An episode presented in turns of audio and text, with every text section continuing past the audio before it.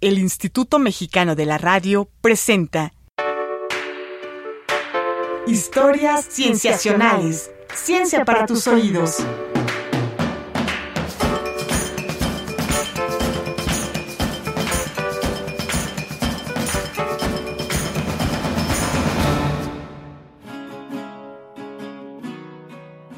Bienvenidos a Historias Cienciacionales.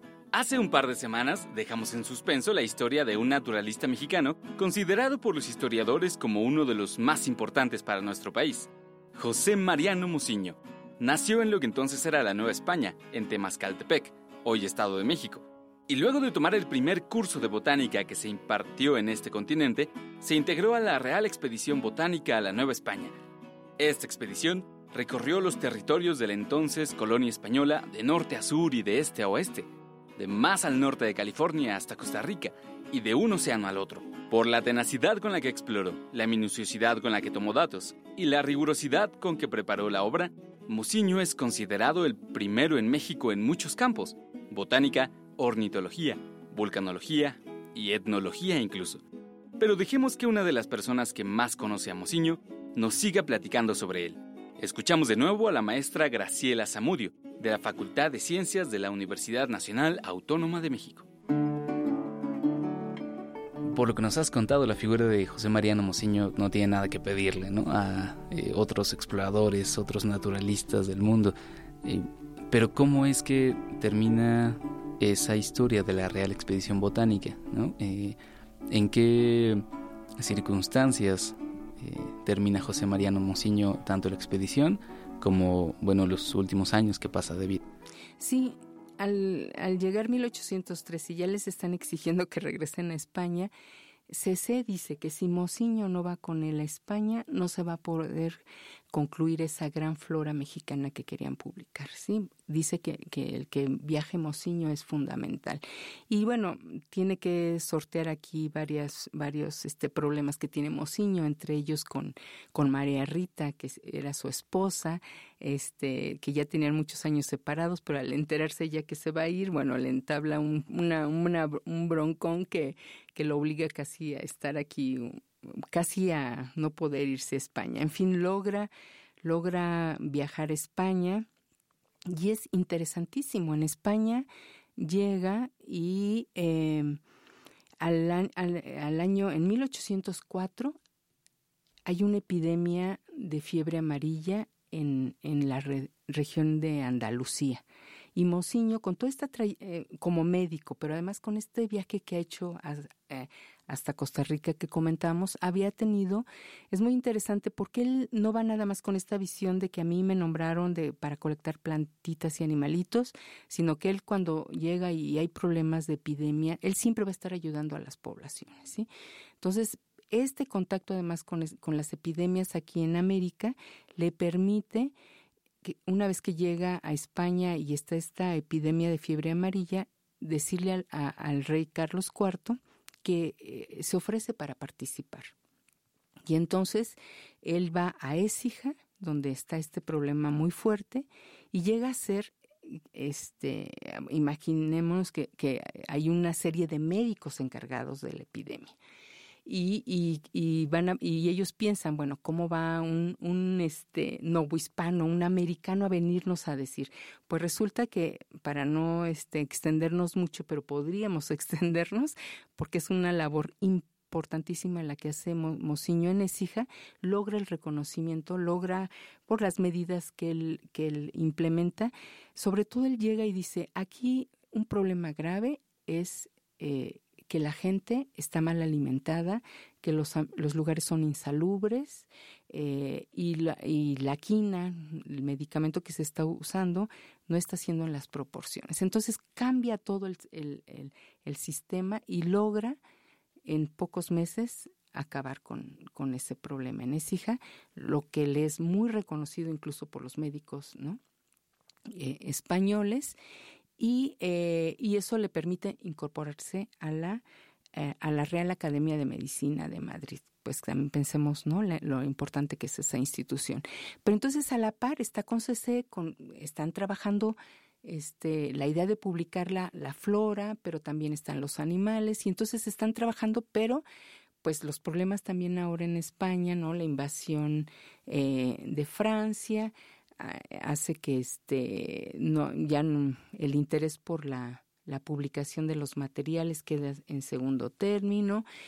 A Mociño lo nombran vicepresidente de la Real Academia de Medicina de Madrid y luego llega a ser el presidente, pero además justo cuando están los franceses en, en el poder y una vez que regresan al poder los españoles, a Mociño lo acusan de afrancesado y es expulsado eh, fuera de, del imperio español. Va a Francia, es muy importante aquí porque eh, se contacta ahí con, con Agustín Píramus de Candol, que es el botánico más importante en el mundo en ese momento. Entonces, eh, le muestra sus plantas y dibujos a, a De Candol, queda maravillado y De Candol empieza a publicar en su prodromos varias de las especies de, de, la expedición, cosa que no se había podido hacer hasta el momento. Cecé había muerto en 1808, es decir, Mociño ya es el único que queda este, con todos los responsable, ¿no? Eh, este, de todos los materiales con ese pues ese interés y ese compromiso de publicarla la flora, ¿no? Pero desafortunadamente todos estos hechos pues hacen que Mociño tenga que salir de España y llevarse los materiales. Eh, una vez que en, en, 1816 está con posibilidades de volver a, a España, ¿sí? Que ya sus amigos médicos le están abriendo el espacio para que él vuelva y él dice, bueno, a lo mejor es la oportunidad ahora sí de publicar, le pide a Decandol que le devuelva todo este de Candol, ahí hay un tema muy interesante que pone a, una serie de, mujeres, hace un llamado a que quien quiera que sepa dibujar, porque para De Candol en ese momento los dibujos son los más, lo, es lo más importante.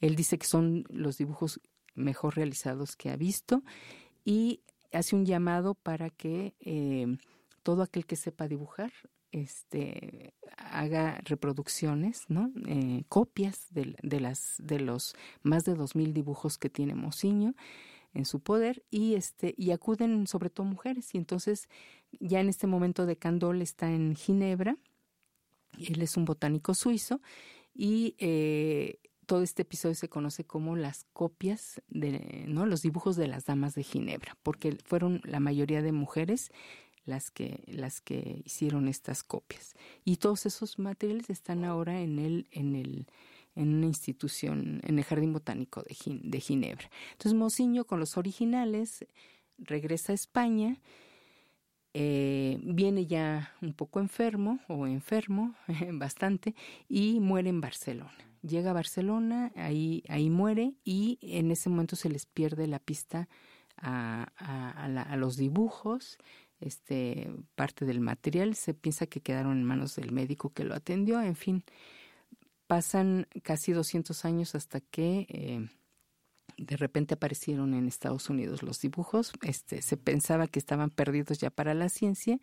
Aparecieron, la colección está en Estados Unidos, la tenían unos este, eh, personajes que tenían una librería en Barcelona eh, contactaron a Roger Macbo, que es un fue un botánico muy importante estadounidense que había trabajado la expedición y pues él dijo son los dibujos de, de, la expedición de Atanasio Echeverría y de Vicente de la Cerda y los compraron en Estados Unidos y entonces este pues esos esos este en en 81 se dio la noticia de que de que habían aparecido los dibujos y que los había comprado Estados Unidos. Entonces, pues los historiadores de la ciencia españoles pusieron una demanda porque los, los dibujos, pues ellos dicen que son propiedad de España y los norteamericanos dicen que ellos los compraron legalmente, aunque no salieron tan legalmente. Y uno siempre pensaba, y los mexicanos no sabíamos, ¿no? Ni quién había sido Mociño, ni que eran plantas mexicanas, ni que los dibujantes eran mexicanos, en fin, todo esto alrededor de nuestra historia de la ciencia, pues muy desconocida, ¿no? Sí, ciertamente. Y bueno, este elemento de que eh, al final la publicación en vida de los participantes de la expedición no se logra, pues es un elemento muy interesante porque extiende la historia de la expedición y con ella la de Mociño prácticamente hasta nuestros días, porque a ti te tocó eh, una parte importante de esa historia. Nos gustaría que nos la platicaras en un par de minutos, ¿no? Para terminar, eh, te tocó descubrir uno de los manuscritos que también estaban eh, perdidos de esa expedición. cuéntanos un poquito cómo fue este descubrimiento y para concluir, cómo es que se publica hace pocos años la obra casi completa de la expedición. Bueno, el manuscrito al que te refieres es sobre la ornitología. Y sabíamos, porque, bueno, revisando archivos aquí en México, el Archivo General de la Nación, esto es muy importante decirlo, tiene ¿no? un, un acervo de manuscritos importantísimo para la historia de la ciencia y para otros aspectos de la cultura. Desafortunadamente poca, poca, pocos visitantes tiene, ¿no? Bueno, cada vez más, pero si uno va al archivo general normalmente encuentra extranjeros haciendo nuestra historia. Pero bueno, entonces en, en los documentos de archivo eh, sobre la expedición es muy importante y eh, encontramos muchas referencias a envíos de aves, de, ¿no? de dibujos de aves, de aves disecadas, de descripciones y decíamos algo... Eh, en algún lugar debe haber todos estos materiales en el Museo de Ciencias Naturales de Madrid, que era donde llegaba todo lo de animales, lo de plantas llegaba al Real Jardín Botánico. Decíamos, en algún momento, en algún lugar debe de haber materiales, se buscaron las aves, no, se encontraban, aves disecadas, ¿no?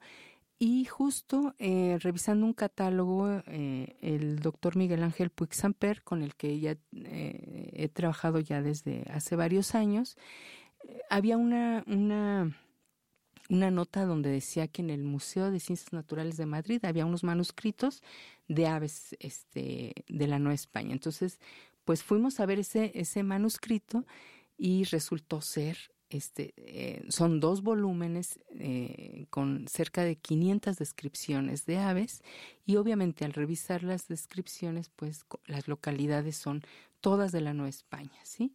Eh, de incluso así con detalle de Toluca, de Hidalgo, de en fin, de varios de los estados. Y, o, nada más dice Nueva España. Entonces, obviamente, aunque el manuscrito no dice eh, que sea ni, ni quién lo hizo, este, pero obviamente también ya eh, al revisar el manuscrito ya conocemos muy bien la letra de Mociño, entonces eh, publicamos este descubrimiento dándole la autoría a Mociño y a Pablo de la Llave, que era otro otro personaje que en ese mexicano, veracruzano, que en ese momento estaba y que trabajó mucho este por documentos, sabemos que trabajaron mucho en este en este estudio de las aves, ¿no? Regresamos después de este corte para más historias cienciacionales. Vamos a un corte y regresamos. Tú escuchas historias cienciacionales. Ciencia para tus oídos. Ciencia para tus oídos.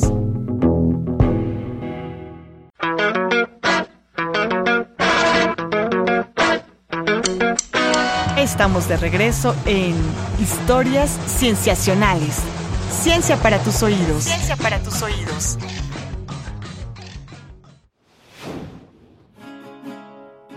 Regresamos a Historias Cienciacionales. Estábamos hablando del final de la historia de José Mariano Mociño, contada por la maestra Graciela Zamudio.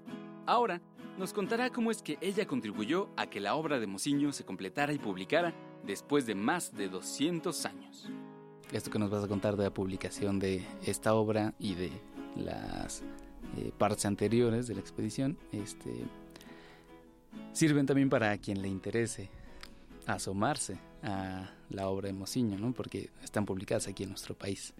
Sí, eh, justo en el 2010 por primera vez se publicaron las 2.000 láminas que hay en el Instituto Hunt en, eh, Estados Unidos. Gracias ¿no? a que el doctor Jaime Labastida, que es ¿no? eh, de siglo XXI, él logró los permisos para que se publicaran estas, estas láminas.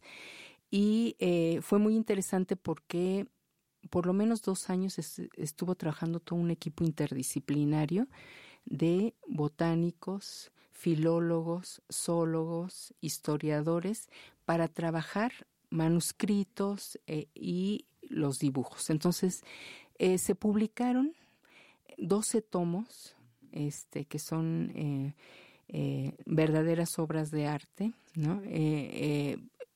que contienen los, los 2.000 dibujos. Entonces, cada lámina, cada dibujo tiene su estudio, eh, científico actualizado. ¿sí? Cada planta, cada dibujo de, planta o de animal, hay peces, hay eh, insectos, eh, en fin, son y por supuesto las aves, ¿sí? Entonces, cada, cada una de esas láminas las trabajó un especialista y, bueno, el resultado son un volumen el, número uno con estudios este, introductorios de lo que fue la Real Expedición. Del volumen 2 al 11 son las plantas, que bueno, eh, finalmente fueron los resultados más importantes. Y el último volumen es sobre animales. ¿sí? Y eh, realmente, en palabras de varias, varias gentes, se considera que fue la obra más importante que se publicó en el 2010, eh, de, tanta, tanto que se dio a lo del bicentenario y centenario y muchas cosas que no sirvieron para nada.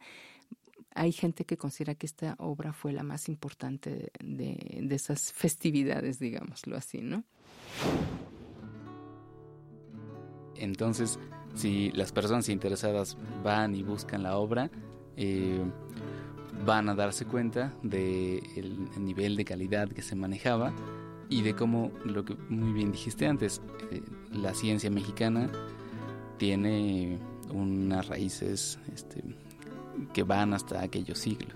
Sí, eh, es muy importante aquí, bueno, el, punto central de las de estas publicaciones son los dibujos, entonces darle su crédito a José, a, bueno, el doctor Labastida dice los dibujos de, de Mociño, entonces yo le digo por más mocinista que sean, no son dibujos de Mociño, son de Atanasio Echeverría y Juan de Dios Vicente de la Cerda, que eran alumnos de la Escuela de San Carlos. Echeverría, que, que era el mejor de los dos, tenía 15 años cuando se incorpora a la expedición.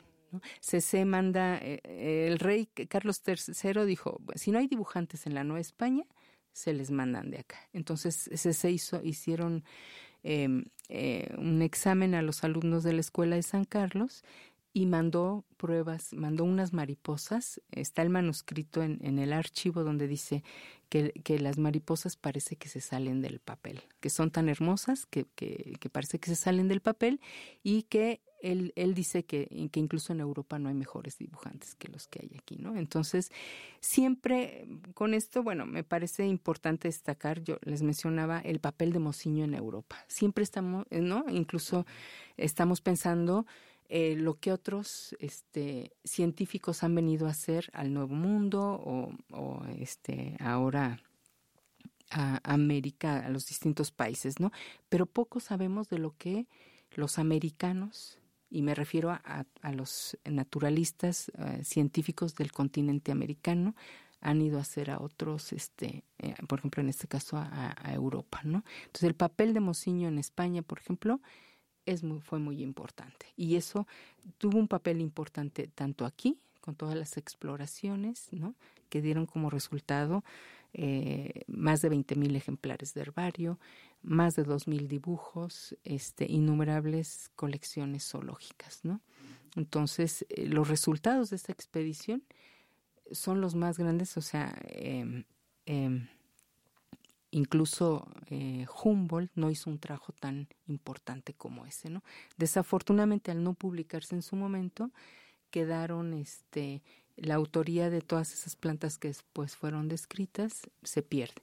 Aún así, la tercera parte de las colectas de estos expedicionarios son reconocidas como especies de, por ellos, ¿no? Que fueron especies nuevas en su momento, aún cuando se publicaron algunas 100 años después, ¿no? Entonces, eso nos da una idea de la importancia científica de esta expedición, ¿no? Cuando ahora que hablamos de, biodiversidad, realmente los materiales reunidos por la expedición era en su momento, en su tiempo, y lo han dicho muchos autores y no nada más mexicanos, este, fue la más importante que se había hecho en el mundo en ese momento, ¿no? Y por lo tanto tendríamos que considerar a Mociño dentro de, este, dentro de estas figuras tan importantes, como tú mencionabas muy al principio, siempre hablamos, bueno, hablamos de, Humboldt, de, Darwin, de Wallace, de grandes exploradores, pero sin quitarle su, su mérito, Mociño deberíamos ya de incluirlo en, de estos grandes exploradores del mundo natural, Mociño debe estar mencionado entre ellos, ¿no? Excelente, pues nos podemos quedar con eso. Maestra Graciela Zamudio, muchísimas gracias por haber estado con nosotros en esta charla tan interesante. No, muchas gracias a ustedes eh, y esperamos sus comentarios. Seguramente, muchas gracias. Esta vez sí es el final de esta historia. Esto ha sido todo en este episodio de Historias Cienciacionales. Si ustedes tienen comentarios, preguntas, sugerencias, quejas, pueden buscarnos en nuestras redes, en Facebook, Tumblr y WordPress como Historias Cienciacionales, en Twitter como arroba cienciacionales, todo con C, y en correo como historiascienciacionales arroba gmail.com. Agradecemos mucho a la maestra Graciela Zamudio Varela por haber estado con nosotros en estos programas. Participaron en la realización de este programa Marcela Montiel en producción y edición, Carolina Durán en diseño de audio y edición, Roberto Portillo en edición y grabación y Manuel Combatirla en los controles técnicos. Les agradecemos mucho. Nos vemos la siguiente semana en un episodio más de Historias Cienciacionales. El Instituto Mexicano de la Radio presentó Historias Cienciacionales. Ciencia para tus oídos.